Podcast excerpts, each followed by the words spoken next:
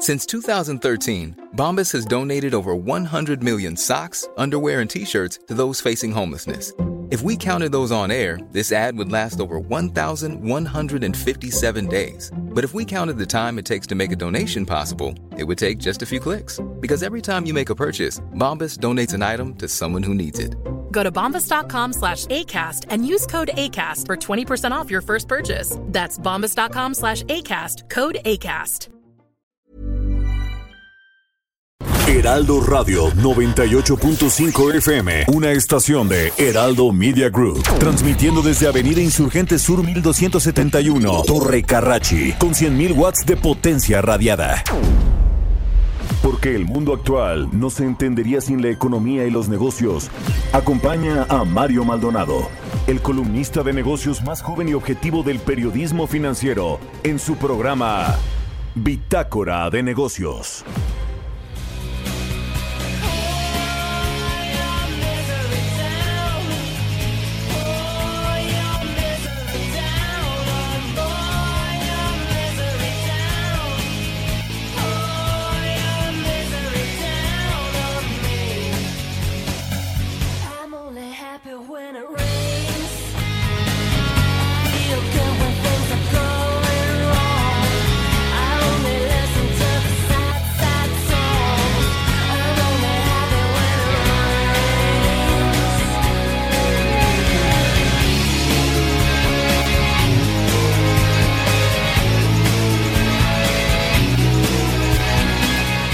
¿Qué tal? ¿Cómo están? Muy buenos días, bienvenidos a Bitácora de Negocios. Yo soy Mario Maldonado y me da mucho gusto saludarlos en este martes 23 de junio del 2020.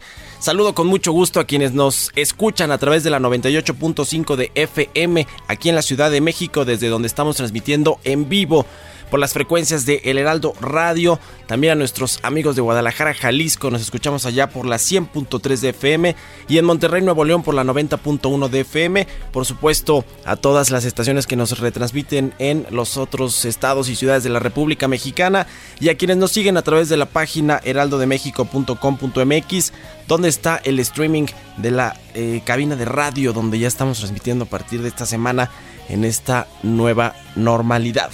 Iniciamos este martes como nos gusta, como siempre lo hacemos con una canción. Esta es de Garbage, se llama Only, Hap- Only Happy When It Rains. Esta semana estamos iniciando nuestros programas con canciones que nos hacen sentir y estar felices. Pues a propósito de que este próximo jueves 25 de junio cumplimos un año al aire en Bitácora de Negocios y es el primer aniversario de El Heraldo Radio. Así que estamos muy contentos y queremos compartir esa felicidad con todos ustedes. Ahora sí vamos a entrarle a la información. Hablaremos eh, como todos los días con Roberto Aguilar, nuestro analista de mercados, sobre lo más importante que está sucediendo en el mundo financiero y económico internacional. Muchas cosas que platicar con respecto a Estados Unidos, que pues mantiene firme este acuerdo comercial con China o esta tregua comercial con China, a pesar de que ayer o antier Peter Navarro dijo que prácticamente ya no había nada que hacer en esa relación. Trump también analiza enviar más cheques a familias estadounidenses, más transferencias directas y hay un retraso en la reapertura de México que afecta a los pronósticos del Producto Interno Bruto. Vamos a platicar también con Marco Antonio Buendía, presidente de la Cámara Nacional de la Industria de Restaurantes en la Ciudad de México, cómo está este asunto de los semáforos y la reapertura de los restaurantes en México tan importantes para la generación de empleos y para la generación de actividad económica. Vamos a hablar sobre cómo viene la recuperación y la reactivación de este sector. Platicaremos también con Juan Manuel Chaparro, director de la Comisión de Fomento Industrial de la Canacintra. La Canacintra le está pidiendo al gobierno frenar el aumento en las tarifas eléctricas porque esto pues estamos mal en términos económicos y esto va a aumentar los costos de las empresas y los precios de la energía eléctrica para las eh, familias, para los hogares, también ese es un tema. Y platicaremos con Alejandra Palacios, la presidenta de la Comisión Federal de Competencia Económica, sobre una controversia constitucional que interpuso en contra de los cambios en la política energética por parte de la Secretaría de Energía que encabeza Rocionale y los cambios en las reglas del juego del SENACE y pues todo lo que tiene que ver con este sector tan polémico en esta cuarta transformación. Así que quédese con nosotros. Le presento el resumen de las noticias más importantes con las que usted tiene que arrancar este martes 23 de junio.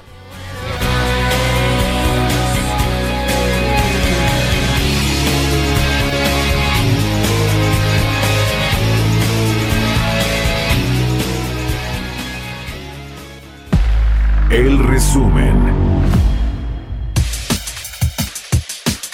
Comisión de Cambios de México anunció la realización de dos subastas de financiamiento por 11 mil millones de dólares en total como parte de una serie de medidas que fueron adoptadas hace unas semanas para dotar de liquidez al mercado. Con un plazo de vencimiento de 84 días, serán llevadas a cabo por el Banco de México mediante el uso de una línea swap con la Reserva Federal de los Estados Unidos el 24 y 29 de junio.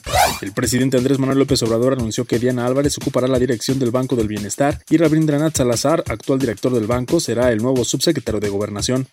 Banorte y su división de análisis ajustó su pronóstico para la economía de México de este 2020, pues ahora estiman una baja de 9.8% frente a su pronóstico previo de una contracción de 7.8%. Mientras que Citibanamex, de acuerdo con su encuesta de expectativas económicas, la economía de México tendrá una contracción de 8.4% este año por el impacto de la pandemia y la prolongación de la cuarentena. Luis María de la Mora, subsecretaria de Comercio Exterior de la Secretaría de Economía, considera que con el inicio del tratado entre México, Estados Unidos y Canadá, perderán vigencia los certificados de origen del Tratado de Libre Comercio de América del Norte, por lo que los exportadores deberán cambiarlos. Bitácora de negocios en El Heraldo Radio. El editorial.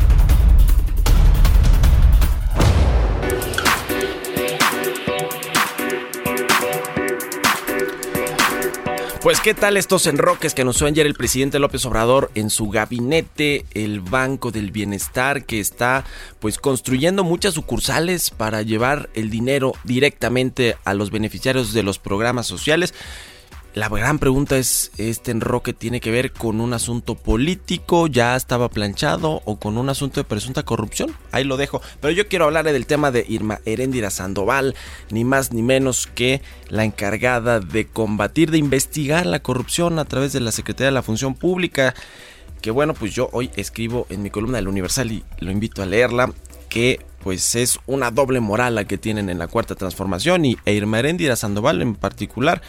Yo eh, digo que incluso le está quedando chica la comparación con su antecesor, con Virgilio Andrade. ¿Se acuerda de este personaje que exoneró al expresidente Peña Nieto, a su colaborador más cercano, Luis Videgaray, con estos conflictos de interés y presuntos actos de corrupción relacionados con las entonces casas más famosas, la Casa Blanca y la Casa de Malinalco?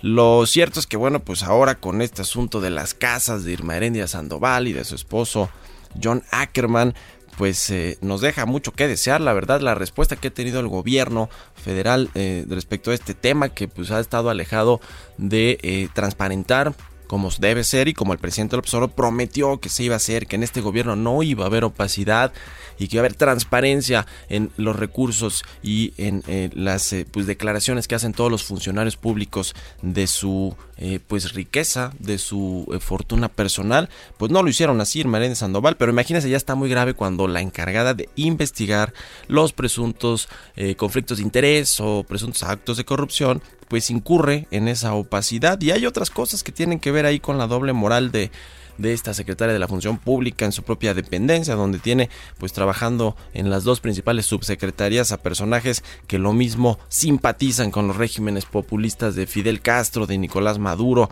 allá en Cuba, en Venezuela, pero que también tienen vínculos con el salinismo tan neoliberal que es tan criticado por el presidente López Obrador. Y ya de los lujos de todo lo que se le ha documentado al menos 8 o 9 funcionarios del gabinete entre ellos eh, pues ahí el, el, reloj Cartier de Irma Heréndira, los Rolex de Marcelo Ebrard los Ferragamo de Arturo Herrera, los Depas en Houston de Olga Sánchez Cordero, de Javier Jiménez Espriu, las celebraciones a todo lujo de los hijos de Miguel Torruco, los aviones privados y los clubes hípicos de Alfonso Romo, los depas del San Reyes y las casas de las lomas de Manuel Barlet. Ya para qué le sigo, mejor me quedo con lo que decía ayer mi colega de micrófonos Sergio Sarmiento en su columna de reforma. Unos ricos vergonzosos los de la 4T. O lo que decía Lili Telles, la ex senadora de Morena. Unos ricos de closet. En fin, ¿usted qué opina? Escríbame a mi cuenta de Twitter, arroba Mario Mal. A la cuenta arroba Heraldo de México son las 6 de la mañana con 11 minutos tiempo del centro de México. Economía y mercados. Ya llegó Roberto Aguilar a la cabina de El Heraldo Radio. Mi querido Robert, como todos los días en esta nueva normalidad, me da mucho gusto saludarte. Igualmente, Mario, muy buenos días. Fíjate que hoy nos amanecemos con el dato que da a conocer el INEGI del índice de confianza, Mario, que tiene un desplome en mayo, pero muy brutal y yo creo que estamos acercando justamente veo la gráfica a los niveles que observamos en 2017 hay que comentar que esto pues es una nueva modalidad porque eh, la confianza del consumidor se mide a través de un, de un, cuestionario que se hace personalmente y que hoy pues por las medidas justamente de distanciamiento social se hace de manera telefónica. Pero hoy estamos viendo que 31.1 puntos es lo que marca el índice de confianza del consumidor. Justamente hoy nos los da a conocer correspondiente entre abril y mayo es lo que está dando a conocer justamente el INEGI muy temprano, así es que bueno, pues muy acorde también a lo que está sucediendo en términos de esta situación tan compleja y bueno, pues la desconfianza más bien que tendríamos como consumidores.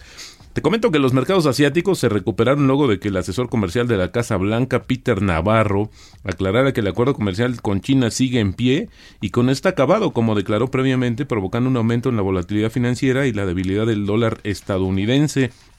Fíjate, Navarro explicó que sus comentarios se sacaron, y lo pongo textualmente, salvajemente de contexto, y el presidente estadounidense Donald Trump confirmó en un tuit que el acuerdo con China pues estaba completamente intacto. Esto pues como te decía causa mucho nerviosismo de cara a esta relación tan tensa que mantienen ambos países.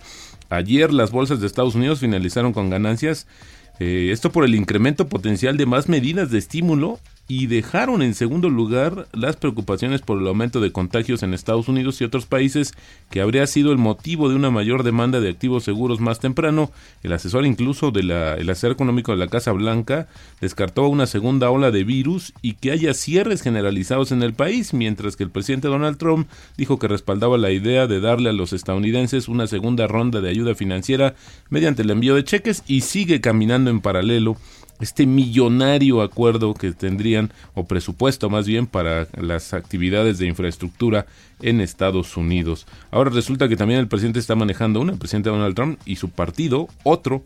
Entonces, bueno, pues sí hay más esta intención, esa lectura de que habrá más apoyo por parte del gobierno a la economía estadounidense y justamente el presidente Donald Trump pues eh, eh, ampliará una prohibición de visas para incluir ciertas visas de trabajo para no inmigrantes como parte de una medida para proteger a los trabajadores estadounidenses en medio de la devastadora econo eh, crisis económica que está vinculada a la pandemia del coronavirus. Trump, según trascendió, va a bloquear la entrada de diferentes trabajadores extranjeros que tienen esta famosa visa H1B para empleos calificados y visa L1 para trabajadores transferidos dentro de una empresa hasta el fin de año. Además va, a bloquear a los trabajadores temporales con visas H2B, con la excepción de los que corresponden a la industria de servicios de alimentos.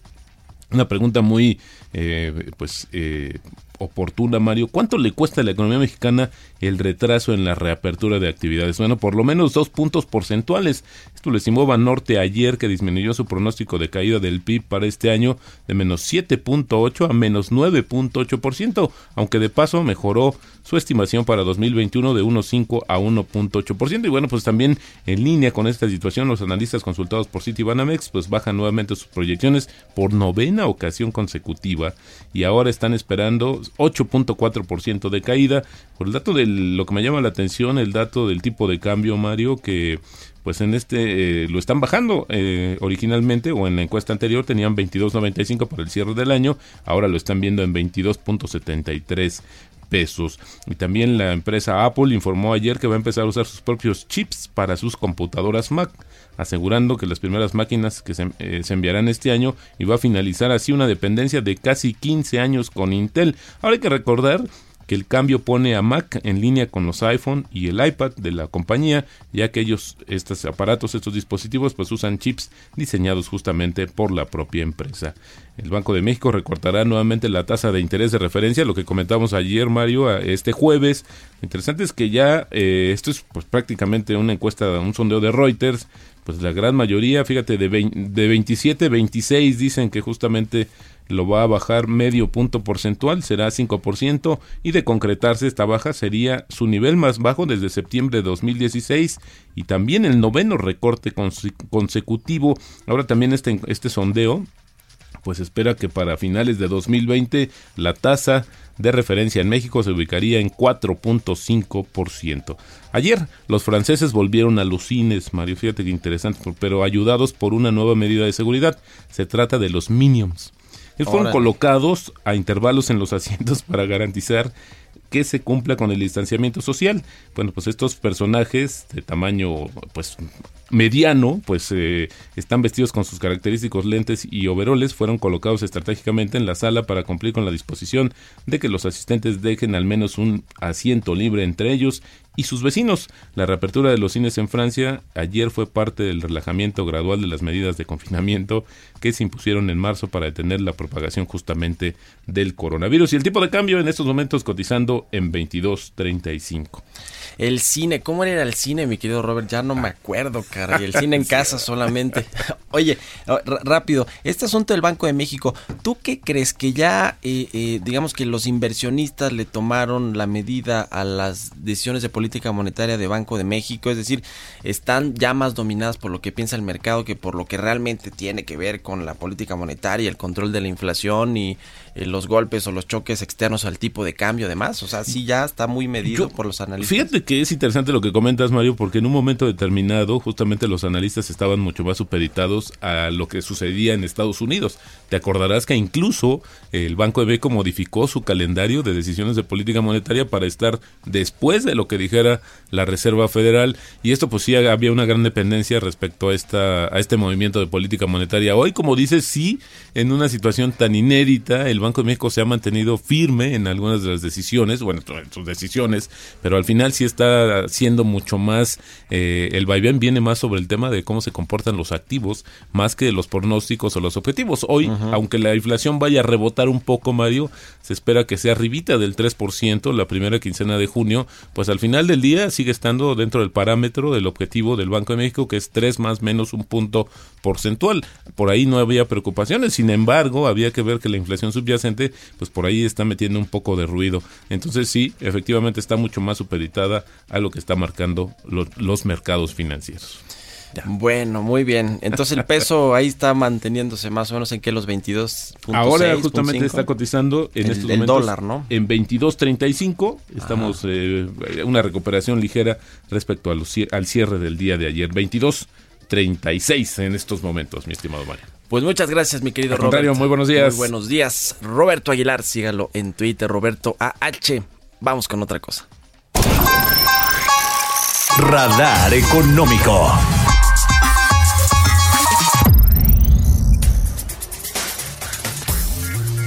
Ya está en la línea telefónica, como todos los martes, eh, Ernesto O'Farrill, el presidente del Grupo Bursamétrica, a quien me da gusto saludar. Ernesto, ¿cómo estás? Buenos días.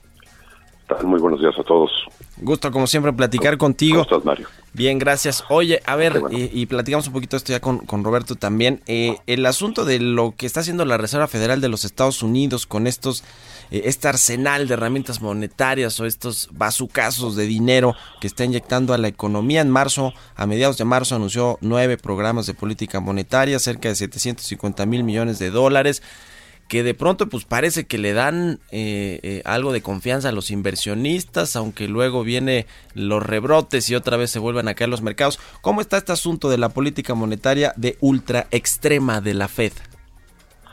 Bueno, pues hace 10 años con la lo que se llama ahora la gran crisis o la crisis hipotecaria en Estados Unidos, eh, pues la Reserva Federal inauguró una serie de experimentos de política monetaria que se denominaron política monetaria cuantitativa y es una política monetaria extrema, ¿no?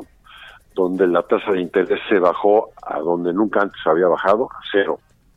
La tasa de fondos federales, que es la tasa de referencia del, ba- del Banco de la Reserva Federal. Y junto con eso se anunciaron programas de compras de bonos, es decir, el Banco Central le compra bonos que tienen eh, en su panza los bancos comerciales y al comprar los bonos, pues a cambio entrega dinero y de esa, de esa manera crea dinero, o emite dinero. Eh, bueno, pues la, la creación de dinero que hubo en esa época, 2009, 2011, fue eh, pues eh, im- im- muy importante, ¿no? Lo que estamos viendo ahora es todavía más extremo. Y es eh, de nueva cuenta la tasa de interés se bajó a cero, se han negado los miembros del Comité de Política Monetaria, que es el Comité Federal de Mercado Abierto, se han negado a mandar la tasa a negativo, pero no se han contentado con el programa de creación de dinero, compra de bonos que era por 750 mil millones de dólares y la tasa a cero, sino que implementaron nueve medidas que yo diría son ya una política ultra extrema. Ajá. Una de esas medidas, por ejemplo, es una línea para ir a comprar acciones en el mercado bursátil. Otra para ir a comprar bonos, pero no del gobierno, bonos del Tesoro o bonos del- de las agencias hipotecarias, que fue lo que se hizo hace 10 años, ¿no? Entre, bonos del Tesoro Sí.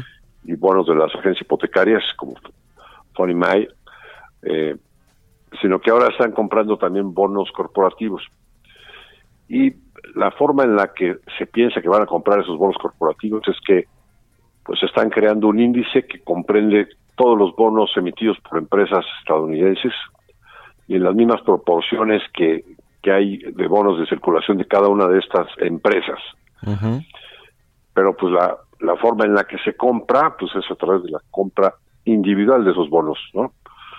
Eh, entonces, eh, pues ahora, ahora están haciendo eso en, en estos días, están ya comprando, no, no nada más ETFs que replican el mercado de bonos, sino ya están comprando las emisoras en lo individual, las emisoras de, de deuda corporativa. Sí, sí, sí, sí. Y están pensando adicionalmente en, en otra mecánica que es eh, una que utiliza el Banco de Japón que se llama el control de la curva de rendimientos. Que es, en lugar de poner una tasa objetivo para la tasa a un día, que es la tasa de referencia, ahora están pensando en poner objetivos a los niveles de la tasa a lo largo de toda la curva de rendimientos. ¿Qué es eso de la curva de rendimientos? Es lo que ofrecen los bonos del Tesoro a distintos plazos desde tres meses hasta 30 años.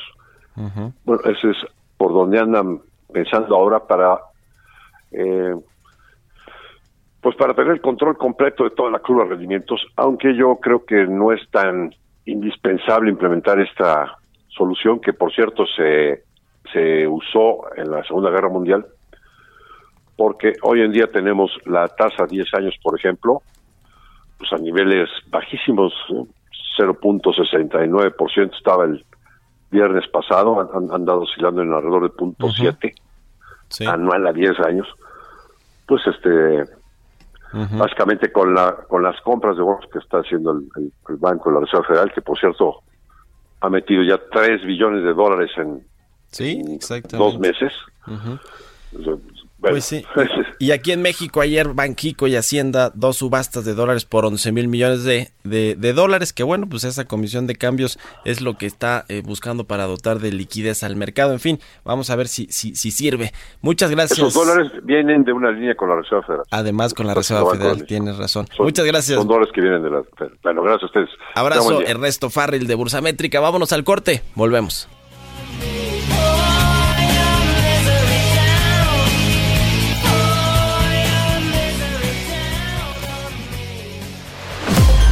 Continuamos en un momento con la información más relevante del mundo financiero en Bitácora de Negocios con Mario Maldonado. Regresamos. Escucha la H. Heraldo Radio.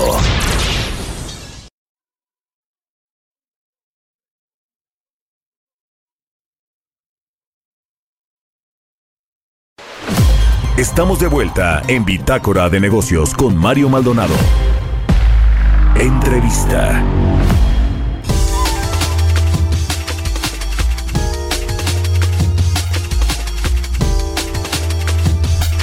Ya estamos de regreso aquí en Bitácora de Negocios. Son las 6 de la mañana con 30 minutos tiempo del centro de México. Vamos a platicar con Marco Antonio Buendía, presidente de la Cámara Nacional de la Industria de Restaurantes y Alimentos Condimentados, la Canirac Ciudad de México. ¿Cómo te va Marco Antonio? Buenos días, gracias por tomar nuestra llamada.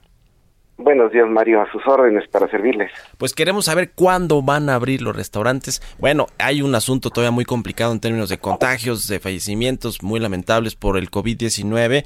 El semáforo sigue en rojo a pesar de que se supone que esta semana cambiaría a naranja, pero la jefa de gobierno, Claudia Sheinbaum, creo que de manera muy responsable, lo siguió poniendo en rojo. ¿Cuál es la situación de los restaurantes? ¿Cómo va a venir esta reapertura en la Ciudad de México?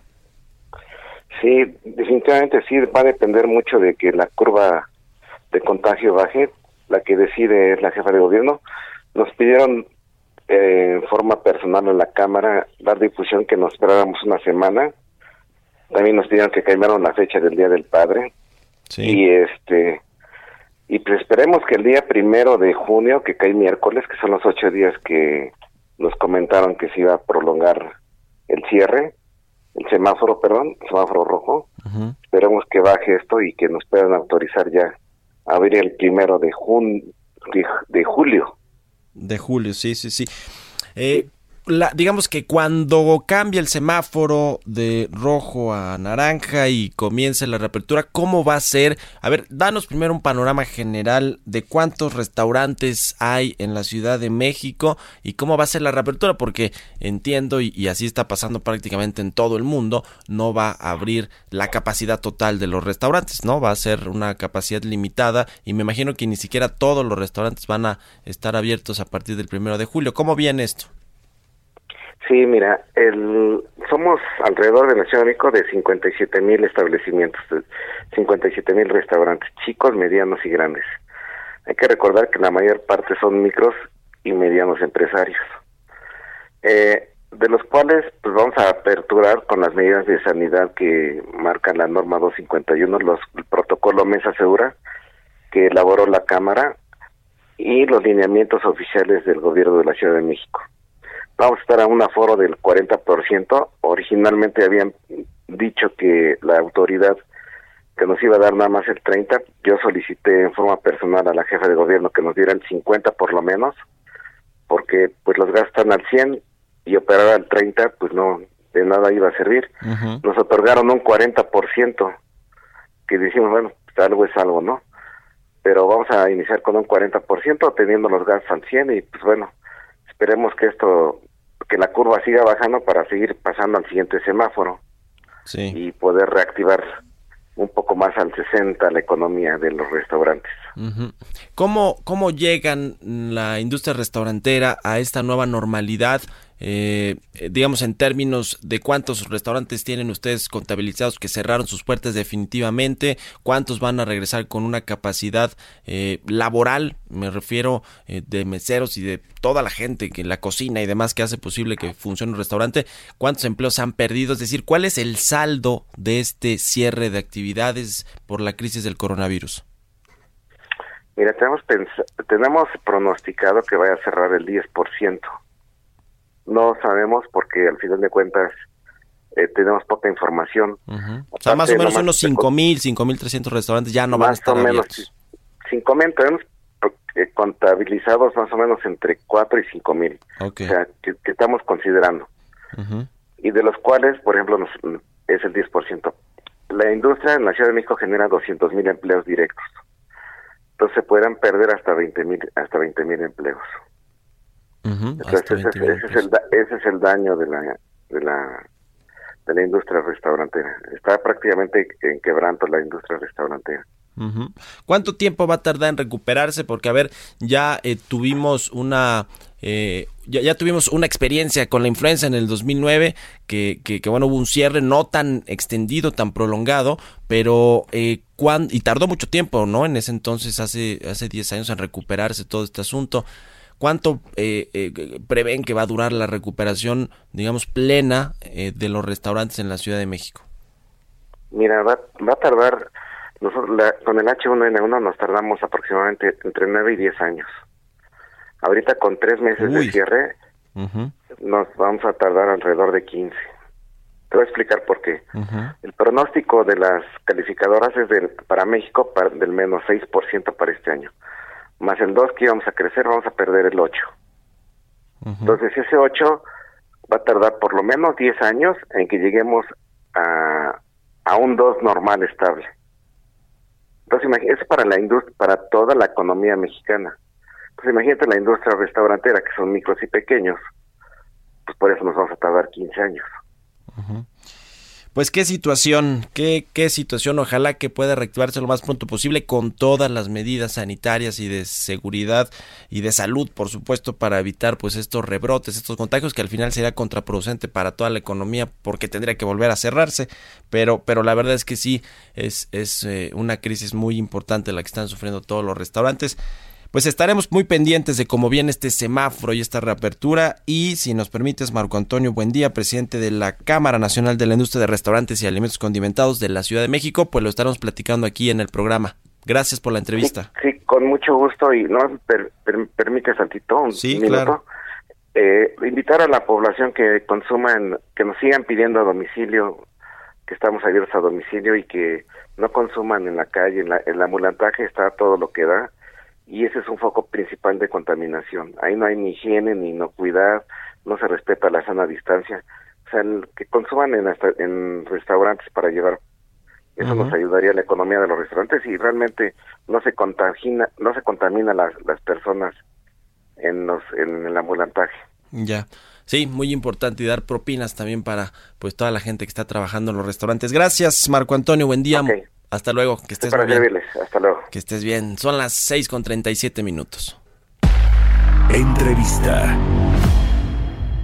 Y ya le contaba al inicio del programa de esta controversia constitucional que la Comisión Federal de Competencia Económica está promoviendo con respecto al cambio de reglas de la Secretaría de Energía en eh, la política de electricidad particularmente. Vamos a platicar al respecto con Alejandra Palacios, ella es la comisionada presidente de la COFESA, que me da mucho gusto saludar. Pues de qué va, cuéntanos de esta controversia constitucional. Ustedes ciertamente ya se habían pronunciado respecto de estos cambios que promovió la Secretaría de Energía.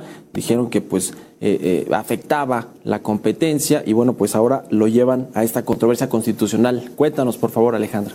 La primera opinión que emitimos fue contra las reglas del SENACE, eh, que habían eh, determinado que no necesariamente iban a aplicar el criterio de despacho económico para, ahora si valga la redundancia, despachar la electricidad.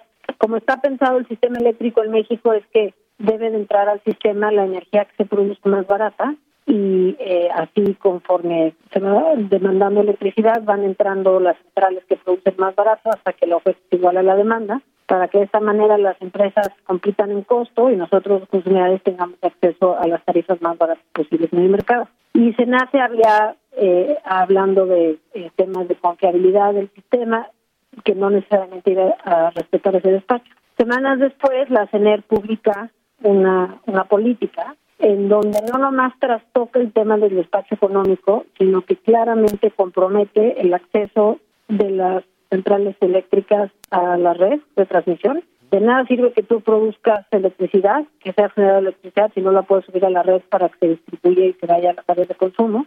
Y luego otorga ventajas a ciertos participantes. A las PFL da casi una posición de autoridad porque puede eh, medio decir eh, a quién se le despacha la electricidad o no y genera barreras de entrada a nuevos productores de electricidad. Y pues la suma de todo esto, Mario, o sea, son muchas barreras, hacen que en los hechos el sector eléctrico no funcione en competencia y la Constitución lo que dice es que debe de haber participación privada en la electricidad. Y lo que la reforma de 2014 energética lo que quería era que nosotros los consumidores tuviéramos acceso a electricidad barata. Y al trastocar todo esto con esta política, al poner por encima el concepto de, de confiabilidad del sistema y hacer de lado la posibilidad de que haya participación privada en condiciones de competencia, pues nos parece que invade nuestras facultades de regulador sectorial, porque no hay manera que nosotros podamos proteger que haya competencia en un mercado cuando las reglas básicamente inhiben o eliminan la posibilidad de la competencia. Y hay que le pedimos a la Corte que revise si la CENER puede o no puede regular haciendo nugatorio o nulo la posibilidad de que haya competencia en el mercado cuando es la propia Constitución y las leyes del sector eléctrico que dicen que en ese sector debe de haber competencia. Entonces estamos hablando, son dos, dos temas, dos modificaciones que se hicieron en el sector energético. Uno son los cambios de reglas por parte del SENACE para darle prioridad a la CFE en lugar de los eh, eh, productores eh, privados, que son más eficientes, más baratos y más limpios sobre todo. Y está también este cambio de la política de confiabilidad, seguridad, continuidad y calidad en el sistema eléctrico. No son, son los dos temas, pero están, digamos, eh, en la misma controversia que ustedes están promoviendo eh, eh, con respecto a, a estos cambios. Eh, digamos, van en el mismo sentido. O sea, la- lo que estamos impugnando es la política de confiabilidad, que de alguna manera implica ya lo que hizo el SENACE, porque el SENACE lo que hizo, como lo acabas de mencionar, es que discrimina entre a quién le despacha la electricidad o no. Y la política confirma eso, pero además va más allá. Y va más allá y pone todo tipo de barreras para que sea muy difícil que haya participación privada en la generación de electricidad. Y eso, Mario, es importante porque finalmente si la electricidad se produce cara, los consumidores la vamos a pagar cara.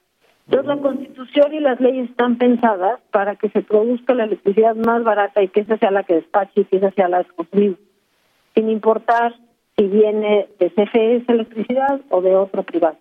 Nosotros estamos entendiendo a las empresas, lo que queremos es que haya la posibilidad de tarifas baratas. ¿Cuáles son los antecedentes de alguna controversia que haya interpuesto la Comisión Federal de Competencia Económica con respecto a algún tema en particular? Y lo pregunto porque ya hay muchas empresas privadas que promovieron estas suspensiones eh, definitivas y después eh, provisionales y luego se convirtieron en definitivas en algunos casos. Ya hay juicios de amparo al respecto de estas determinaciones y al parecer pues las traen todas de ganar las empresas privadas.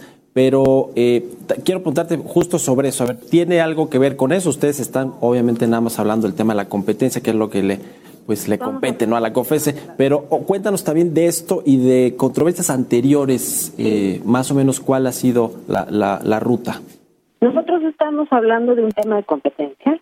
Finalmente, nuestro mandato es que los mercados operen en competencia, que sean eficientes para que eso se traduzca en precios más baratos para los consumidores. A la autoridad de competencia no no no protegemos a las empresas privadas o a las empresas públicas, somos neutrales. Es decir, no nos gustan los monopolios públicos y no nos gustan los monopolios privados. Lo que nos gusta es que el consumidor tenga la opción de elegir la opción más barata y que esa opción esté en el mercado. En este caso, protegiendo a la CFE eh, y de continuar esta política, los consumidores vamos a ver encarecidas nuestras tarifas eléctricas y las empresas también. Y eso de las empresas eh, consumiendo electricidad cara se traduce en que lo que le compremos nosotros a las empresas también sea más caro. Eso es lo que nosotros estamos defendiendo. Y lo que queremos es que los consumidores tengan productos baratos y la posibilidad de consumir barato. Y más allá de, de lo que diga la comisión, es lo que dice la Constitución. La Constitución está pensada, está redactada de manera tal que haya competencia en la generación y en, la- en el suministro de electricidad. Sí, Pero ahora la Constitución lo que dice es que debe de haber competencia. Seguiremos el curso de esta controversia constitucional de la COFESE y si nos permites Alejandra estaremos platicando aquí de alguna resolución final. Hasta luego. Alejandra Palacios, la comisionada presidente de la COFESE, que por cierto esta iniciativa de Monreal de fusionar a tres organismos independientes reguladores, el IFT, la COFESE y la CRE, pues ya desistió Ricardo Monreal de este tema. Ahora el asunto es que está en la cancha el presidente que dice que quiere desaparecer a 100 organismos autónomos. En fin. Historias empresariales.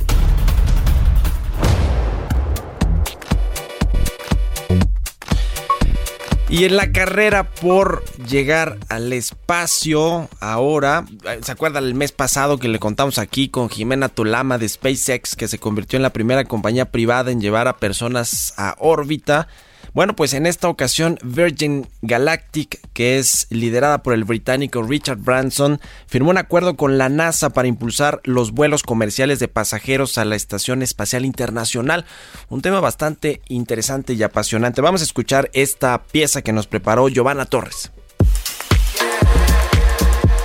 Virgin Galactic, fundada por el multimillonario Richard Branson, estableció una alianza con la NASA para impulsar los vuelos comerciales de pasajeros a la Estación Espacial Internacional. Entre sus viajes, pretende incluir astronautas o científicos que tengan algún fin de investigación en el espacio exterior. Lo anterior se enmarca en el nuevo acuerdo de la Ley Espacial estadounidense, la cual contempla este tipo de operaciones entre empresas privadas. Por su parte, la compañía se encargará de estructurar un programa integral privado que prepare astronautas para viajar al espacio exterior, tarea que antes solo era ejecutada por la NASA. Virgin Galactic, fundada en 2004, realiza viajes suborbitales que le dan a los pasajeros la experiencia de no sentir la gravedad. Tiene su propia plataforma de lanzamiento en el desierto de Nuevo México y hasta el momento solo ha realizado dos lanzamientos de prueba al espacio exterior donde la tripulación fue de cinco personas durante la fase beta. El conglomerado también será el responsable de coordinar los recursos necesarios tanto en el espacio como la Tierra. George Whiteside, CEO de la compañía, dijo que Virgin Galactic pretende desarrollar una economía robusta con el aval de un organismo gubernamental. Para Bitácora de Negocios, Giovanna Torres.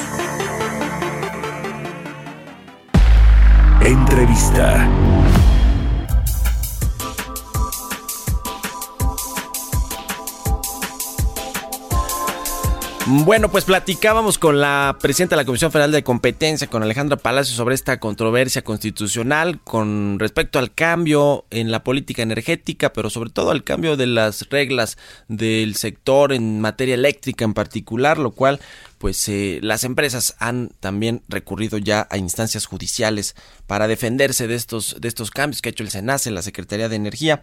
Y a propósito de esto, ahora me da mucho gusto saludar en la línea telefónica Juan Manuel Chaparro, director de la Comisión de Fomento Industrial de la Canacintra, para platicar también de este asunto de el, porteo y los costos, los sobrecostos que está generando o va a generar para las empresas y las familias, pues que haya esta, eh, este cambio en las políticas de energía. ¿Cómo te va, eh, Juan Manuel? Muchas gracias por tomar la llamada y muy buenos días.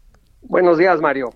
Pues cuéntanos, a ver, ustedes han dicho claramente, le han pedido al gobierno frenar los, los aumentos en las tarifas eléctricas, que no se quiten o se retiren estos esquemas de, de transmisión eléctrica, este porteo como se le conoce, que genera sobrecostos en el consumo de la electricidad. Ustedes hablan de un eh, 25% para las empresas. Eh, a ver, cuéntanos cómo, cómo está este asunto, eh, qué están ustedes haciendo ahí en la Canacintra para pues presionar para que no entren en, en, en funcionamiento estas eh, determinaciones del gobierno.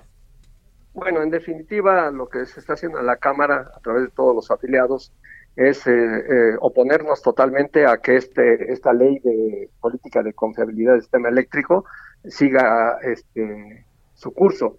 Eh, lo más recomendable para el país en, en, la realidad es que esta política sea desechada, ya que en, dentro de su, su cuerpo este, que se genera es eh, más aumentos al, a los costos de energía para los productores, para los generadores y que de, de, alguna manera van a llegar a repercutir en el usuario final, en los consumidores.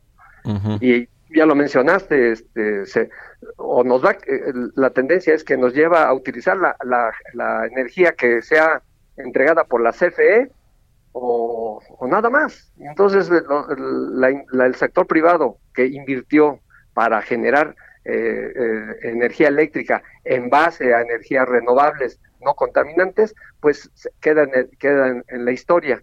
Y, uh -huh.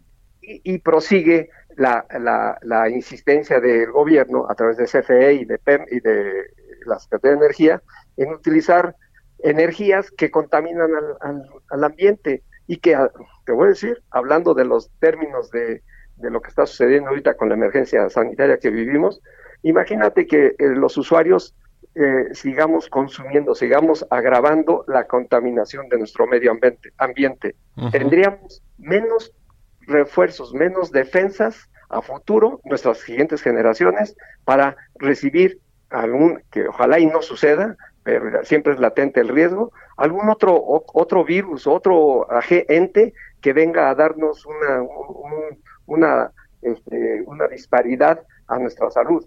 Y, y, realmente eso es lo que se está buscando. Además hay un compromiso, tú lo sabes, en, le- internacionales que México adquirió a través del tiempo de tener el 35% de la energía proveniente de las fuentes limpias en el 2024 y del 50 para el 2050. Todo esto que se está haciendo por, por este gobierno va en to- sentido opuesto a todo lo que se había convenido.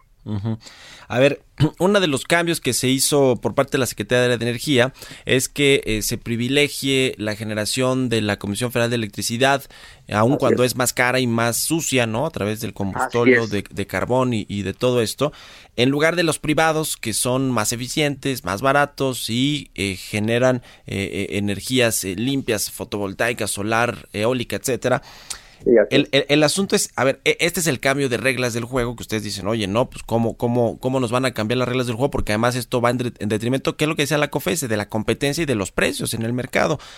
Pero la, la Comisión Federal de Electricidad, yo escuchaba a Manuel Barlet que dice que ellos le subsidiaban a las empresas privadas y que eso ya no podía ser. ¿Cómo está ese asunto? Mira, eh, la palabra subsidio, corrupción, eh, mal manejo, eh, todo ese tipo de cosas eh, es un eh, está prevaleciendo en este gobierno y la verdad es que no es no es la no es una realidad este que, esté sucediendo en el sector privado. El sector privado en estas y en otras épocas siempre ha sido ha sido aliado de las eh, las de procurar por la vía legal y formal todas sus acciones, todos sus negocios. Lo que está haciendo el gobierno, eh, por lo que expresó ya el propio presidente, la política que, que estamos discutiendo y los trabajos, por ejemplo, de la construcción de las obras grandes, eh, de, de- por parte donde está participando la Defensa Nacional y todo lo demás, lo que se está haciendo es fortalecer a las empresas productivas del Estado, como CFE y así como Pemex, para que a través del tiempo se vaya minimizando la participación de la participa- de, la participación de las eh, del sector privado, así las como las constructoras. Eh, Tú lo ves que en el caso de, Santa Cecilia eh, eh, está en la Defensa Nacional operando, está desplazando de alguna manera al sector privado, está tomando atribuciones que de tipo absoluto a, través de la, lo que quiere hacer a través de las regulaciones dentro del sector energético. Lo que se habla en, en el sector privado industrial es que se está conformando y procesando por parte del gobierno argumentos ya muy conocidos, los que acabamos de mencionar, para asegurar un abastecimiento, supuestamente para asegurar un abastecimiento a la población y erradicar la corrupción, lo cual ya es muy sonado. Y la verdad es que a estas alturas eh, lo que está haciendo el gobierno es contradiciéndose a lo que el mismo presidente de la República ha estado mencionada. Nadie por encima de la ley y esta ley va por Sí. encima de la ley que ya establecía. Ya. Oye, en un Y nada por encima de la inflación. por supuesto, sí, Aumentos sí. del 800%. Nada contra la competencia. Oye, en un minutito nos queda, Juan Manuel. ¿Cómo ven este asunto de los impuestos a las energías sucias de los, los eh, gobiernos estatales que los que están queriendo ahí promover desde el año pasado? También hubo una controversia constitucional. En un minutito, por favor. Bueno, mira, este es una reacción de- de- que, que se han expresado varios gobernadores, tú lo sabes. Sí. y este y, y, y, este y, y te, te, te diré ese ese impuesto eh, en otras palabras se llamaba antes un bono verde Sí, sí, sí. para todas aquellas empresas que hicieran algo en pro del ambiente del ambiente del, del país. Y la verdad es que es o le llamas bono o le llamas impuesto. Pero todo lo que deberíamos de hacer es ir por el camino de los de las energías renovables no contaminantes. Esa es el- la conclusión. Pues sí.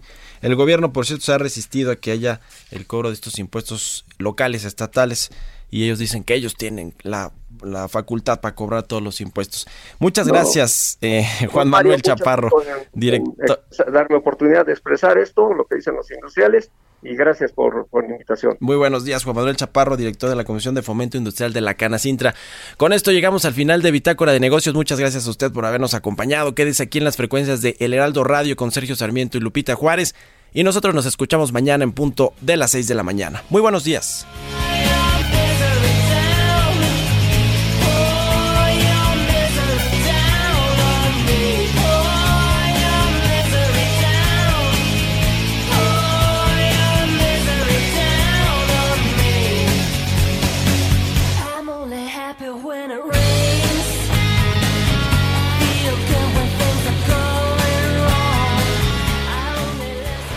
Esto fue Bitácora de Negocios con Mario Maldonado, donde la H suena y ahora también se escucha. Una estación de Heraldo Media Group.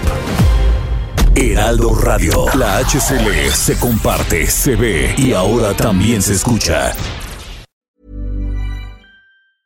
Mom deserves the best, and there's no better place to shop for Mother's Day than Whole Foods Market. They're your destination for unbeatable savings, from premium gifts to show-stopping flowers and irresistible desserts. Start by saving 33% with Prime on all body care and candles. Then get a 15-stem bunch of tulips for just $9.99 each with Prime. Round out Mom's menu with festive rosé, irresistible berry chantilly cake, and more special treats. Come celebrate Mother's Day at Whole Foods Market.